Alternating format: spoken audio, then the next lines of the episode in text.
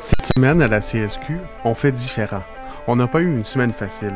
Le temps des fêtes approche, mais les nouvelles sont peu réjouissantes. C'est pourquoi on a décidé de vous offrir un épisode spécial sur un sujet qui nous tient à cœur et auquel vous pouvez contribuer pour faire une différence. La reconstruction d'écoles en Haïti.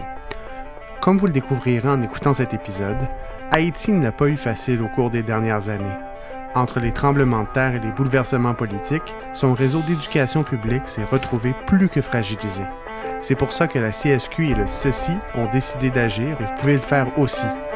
Je m'appelle Félix Cochicharet et à la veille de Noël, c'est à Haïti qu'on s'intéresse à la CSQ cette semaine.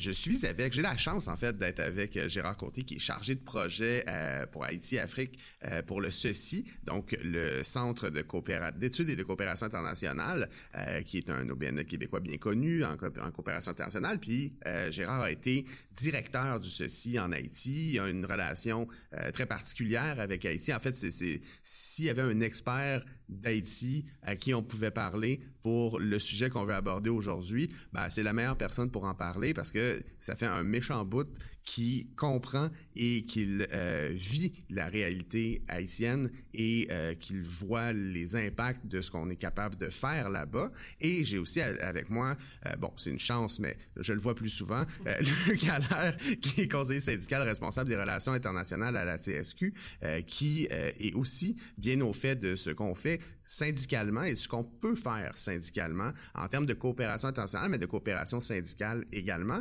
Messieurs, merci d'être avec moi euh, pour euh, discuter de ce projet-là. Merci beaucoup, Félix, de nous avoir invités.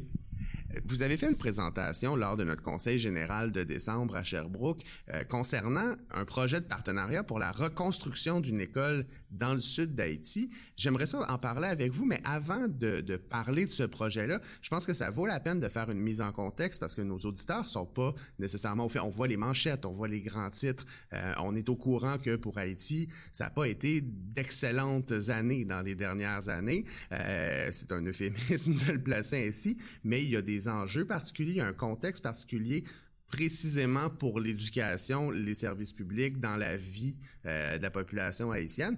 Euh, Gérard, je ne sais pas si tu peux me faire un, Haïti 101, euh, sans, sans, sans, tomber non plus dans juste les problèmes, mais est-ce que que tu es capable de me faire un petit survol du contexte actuel en Haïti? Sans, que ça prenne une demi-heure non plus, parce que pour bien expliquer, ça, prendrait une demi-heure.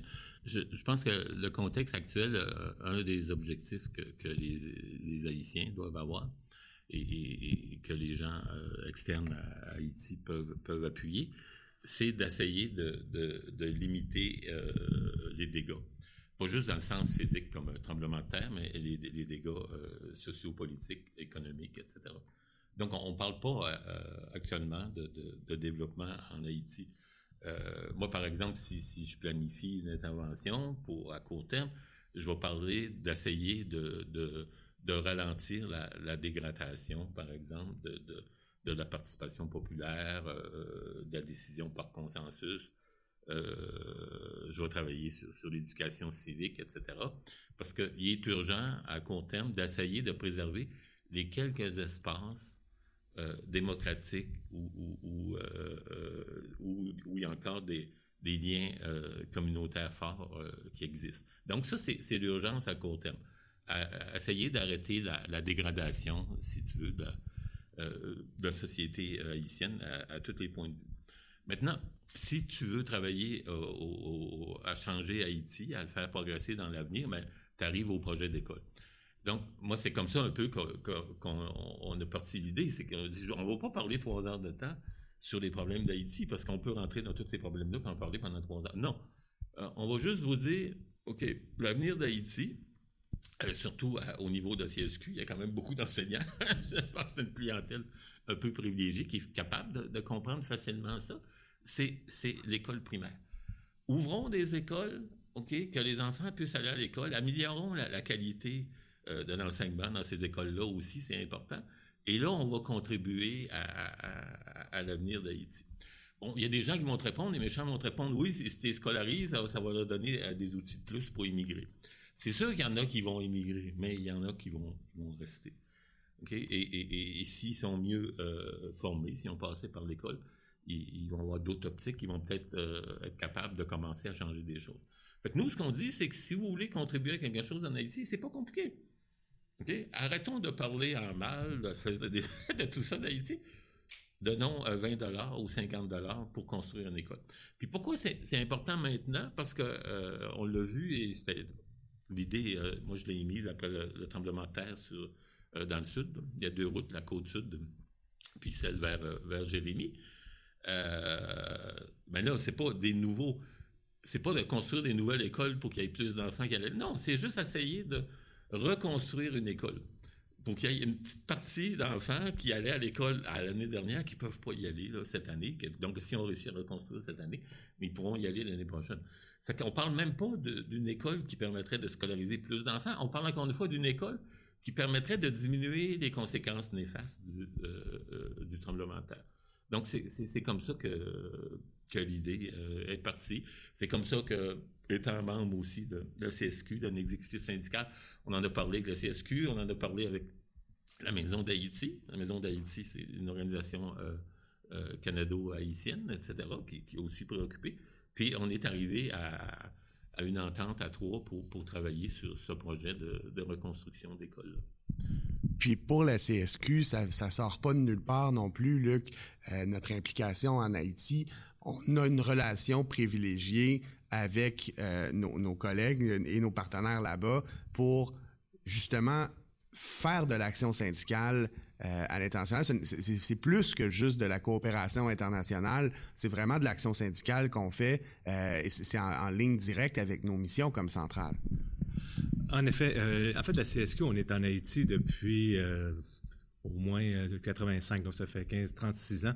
On était au tout début, quand le CNEH, le principal syndicat des enseignants haïtiens, la Confédération nationale des éducateurs d'Haïti, a fait son congrès, la CSQ était présente dès le départ.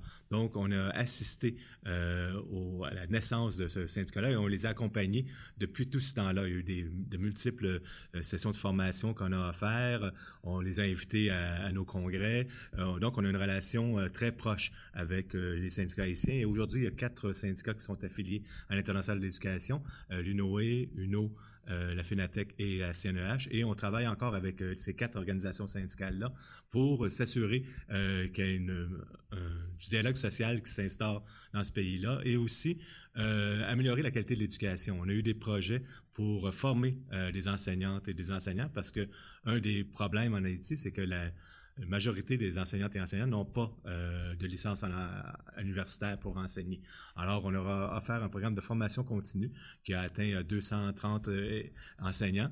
on peut dire que c'est pas beaucoup dans l'ensemble du pays, mais quand même, c'est on ajoute euh, on, met notre pierre euh, et on aide les Haïtiens. Ces, programmes-là, on les fait pas, c'est pas des Québécois qui vont les faire là-bas, c'est on aide les Haïtiens à, à, s'aider eux-mêmes, à se former eux-mêmes. Donc, on, travaille avec eux autres selon leurs priorités et euh, c'est comme ça qu'on a fait nos projets de coopération en Haïti. Alors, ce projet de reconstruction d'écoles, ben, il y a eu le tremblement de terre qui a affecté, qui a détruit des centaines d'écoles et on veut justement aider à la, à ce que l'école reprenne pour que les enfants puissent retourner à l'école et euh, euh, continuer leur éducation. Oui, parce que ça, a l'air énorme aussi. Euh, je regarde dans mes notes, le tremblement de terre des centaines d'écoles, euh, c'est 906 écoles, c'est 400 000 élèves et enseignants, enseignantes qui, sont touchés. ça a l'air insurmontable en fait comme comme problème surtout quand on sait que bon il y a 63% des enfants de 3-4 ans qui qui sont scolarisés, ça, veut dire qu'il y a une grande partie de la population qui pourrait être à l'école, euh, qui ne fréquente pas l'école. Euh, puis là, on attaque le problème avec ce projet-là. En fait, on attaque le problème à court terme, très concret. on se dit bon, on pourra pas, c'est sûr à notre échelle, régler l'ensemble du problème, mais il faut faire quelque chose. Puis on peut faire quelque chose rapidement sur le terrain, les impacts, euh, Gérard, de ces, dons-là, parce qu'on va faire un appel aux dons à la fin du balado, inquiétez-vous pas. Surtout qu'on sort ça dans le temps des fêtes. Euh, on est dans une, vague de charité habituellement à ce moment-là, mais ces dons-là qu'on peut faire pour la reconstruction d'écoles, c'est un impact immédiat. Ben, immédiat. Il euh, faut quand même euh, prendre le temps de. une fois, qu'on va avoir recueilli les dons, là. OK. Donc, notre objectif, c'était de recueillir euh, assez d'argent pour commencer comme la construction, genre en janvier, février, pour que l'école soit prête pour l'ouverture des classes à, l'automne 2022. OK? Mais ramasser assez d'argent, ça voudrait dire qu'il faut ramasser, je pense, c'est 600 000. Là. Je me souviens plus du chiffre exact. si on parle d'une école complète, on, on parle de 600 000 Canadiens. Si on ne l'a pas euh, ramassé à temps pour reconstruire cette année, ben, on se donne une autre année pour, réussir à, ramasser euh, la somme. Ou à ce moment-là, le choix de l'école, ça ne sera pas de reconstruire une école complète, ça sera peut-être de reconstruire une école qui avait déjà des, salles qui ont été détruites, des salles qui restent donc complémentées, ou à la limite, ce qu'on a décidé, les trois organisations ensemble, si jamais on avait la somme est trop minime, mais on, investira toujours en éducation. Ça pourrait être des kits scolaires, la prochaine, euh, etc. Donc, notre objectif, euh, c'est ça. Mais on a fixé juste une école parce que déjà, euh, trouver 600 000 dollars, c'est pas évident. Parce que, les gens, je trouve, moi, les gens, ils, parlent beaucoup d'Haïti, ils parlent des problèmes des Haïtiens, mais quand tu leur demandes, es-tu prêt à donner, toi? Puis on te demande pas une fortune. Admettons, tu sais, si on fait juste le calcul, CSQ, 200 000 membres tu aurais 3 dollars par membre, ça ferait notre 600 000 pièces. C'est pas, pas la fin du monde, 3 dollars par membre. Euh, mais par contre, on sait très bien que c'est pas les 200 000 membres qui vont donner. Mais dans l'autre extrême, on a un syndicat qui a donné 50 pièces par membre. Donc, si tu avais juste, je sais pas moi, 50 000 membres sur les 200 000 membres des, syndicats affiliés à, la CSQ qui donnaient 50 dollars, ça fait bon. donc, euh, c'est possible sans compter l'argent que ceci ramasse de son côté, puis que la maison euh, d'Haïti ramasse de son côté. Fait nous autres, on, a, cru, on pense que, que, c'est possible, on pense encore, c'est pour ça qu'on continue à, livrer le message, mais si on n'arrive pas à, joindre ce montant-là, mais on, aura une solution alternative. Mais, mais c'est quoi donner 20 dollars pour construire une école en Haïti ou donner 30 dollars? C'est le prix d'une bouteille de vin à SAQ ou de qualité.